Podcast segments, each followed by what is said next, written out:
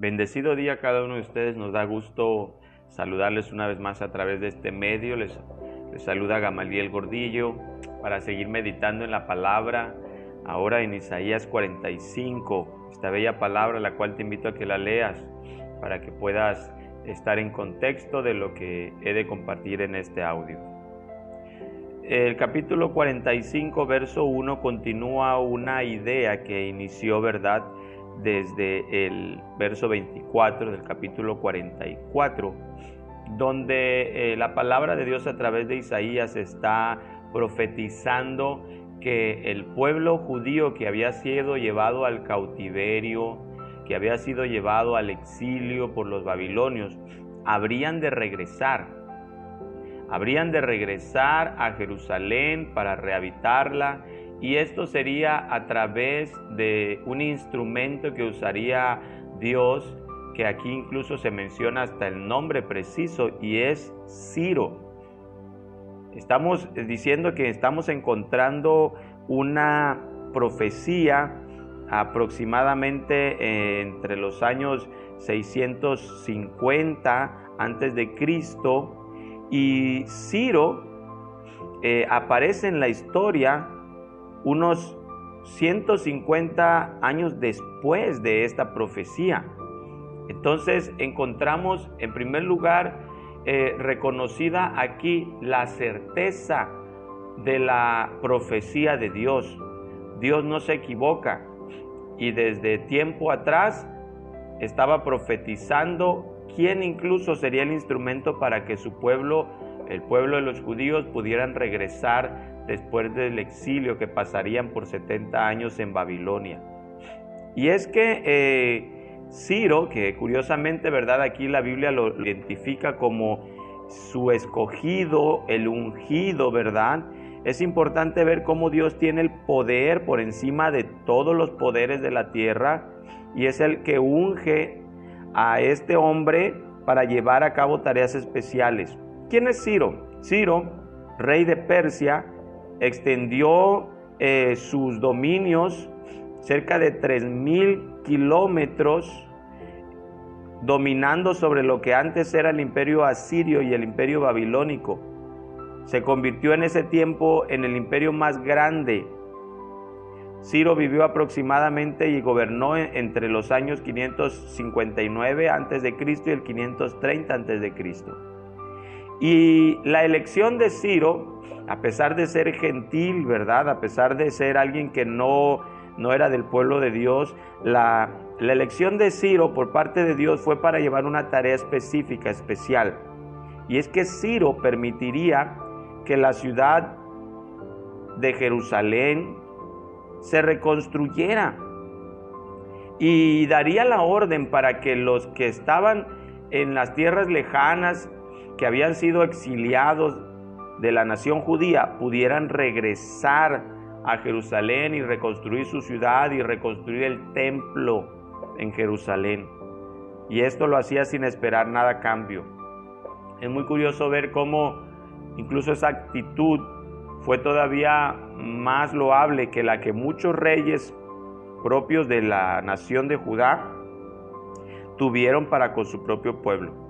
Entonces Ciro realmente es un personaje clave en la historia que Dios utilizó para traerle eh, salvación, entre comillas, al pueblo judío. ¿sí? Por eso lo llama ungido. Y esa salvación que estaba experimentando el pueblo judío era una salvación temporal, podemos decirlo. ¿sí? Era una salvación de poder regresar a su tierra, de ser libres del exilio, permitirles, ¿verdad?, este, volver a su tierra y reconstruir. Muchas veces nosotros eh, podemos recibir de parte de Dios ayuda, socorro, auxilio, incluso de personas que no temen a Dios, que no le, le respetan. Viene a mi memoria una pequeña anécdota en la cual una mujer cristiana ya grande, eh, pobre, estaba rogándole a Dios, orando a Dios para que le proveyera comida.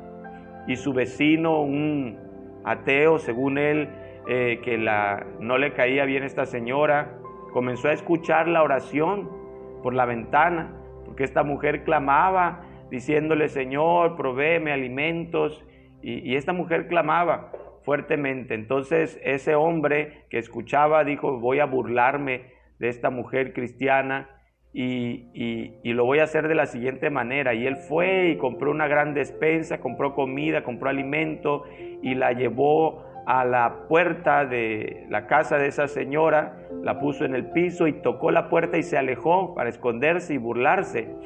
Y entonces cuando la señora, la cristiana, abrió esa puerta y vio toda esa comida, comenzó a dar gloria a Dios y decir, Señor, gracias, gracias porque tú me provees, gracias porque tú eres quien cuidas de mí. Y entonces ese hombre salió de donde estaba escondido y comenzó a burlarse y a decirle, hey, Dios no hizo eso, yo lo hice, yo lo compré y, Dios no existe y etcétera.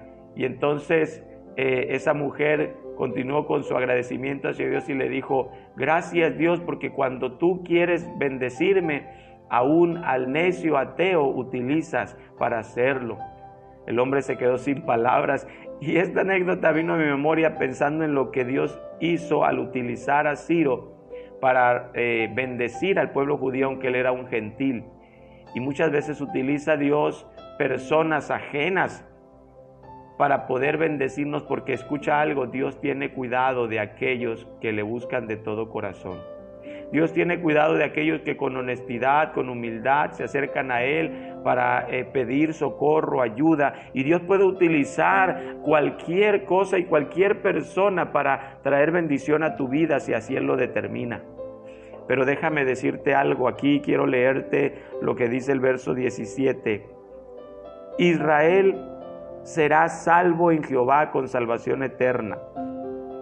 Y es que esta profecía estaba hablando de cómo Ciro el ungido, habría de rescatar, liberar y salvar a los judíos para poder volver a Jerusalén de una manera, eh, una salvación temporal. Pero este verso nos da una verdad aún mayor. Israel será salvo en Jehová con salvación eterna. Y la salvación, la ayuda, el verdadero milagro en nuestra vida no es solamente la provisión económica, como esa historia que te acabo de mencionar, la provisión de alimento, la sanidad física, sino la salvación de tu alma. El rescate de tu alma, no de un exilio físico, no de un cautiverio físico, sino de un cautiverio, de una atadura, de una esclavitud al pecado. Y aquí Jehová tiene un ungido. Su ungido es el Mesías Jesucristo. Recuerda que Israel sería el instrumento para bendecir a todas las naciones con la salvación. Y Jesús en San Juan dice que la salvación viene de los judíos, pero no tanto, déjame decirte, por lo que ellos hicieron o por la religión que practicaban, sino porque de ese linaje de los judíos habría de venir un Salvador, un Mesías para todas las naciones. Y ese es Jesucristo, Jesús de Nazaret, el Dios encarnado Dios entre nosotros, el cual no solamente vino a hacer milagros, ayuda, sanidades, sino que también y más específicamente, más especialmente vino a dar su vida en la cruz del Calvario. Así que por encima de todo lo que Dios te puede dar, por encima de todo lo que Dios te ofrece, debemos buscar siempre la salvación eterna que Dios nos da la salvación de nuestra alma, porque aunque todos hemos pecado y estamos destituidos de la gloria de Dios, su amor fue tan grande que envió a su Hijo, el unigénito del Padre, nacido de mujer, para entregar su vida en la cruz del Calvario, y todo aquel que cree en Él no se pierda en condenación, sino que tenga una salvación y vida eterna. Así que aprecia, recuerda, y si tú no has experimentado la salvación eterna, yo te invito a que tú busques a Jesucristo, que tú en oración puedas decirle a Dios que te arrepientes de todos tus pecados y que con humildad de todo corazón te aferres al sacrificio de Jesucristo en la cruz y puedas creer que lo único que te dará salvación es su sacrificio y nada más. Así que Dios te bendiga en este día y esperamos escucharte, o eh, perdón, que nos escuches el día de mañana. Hasta luego.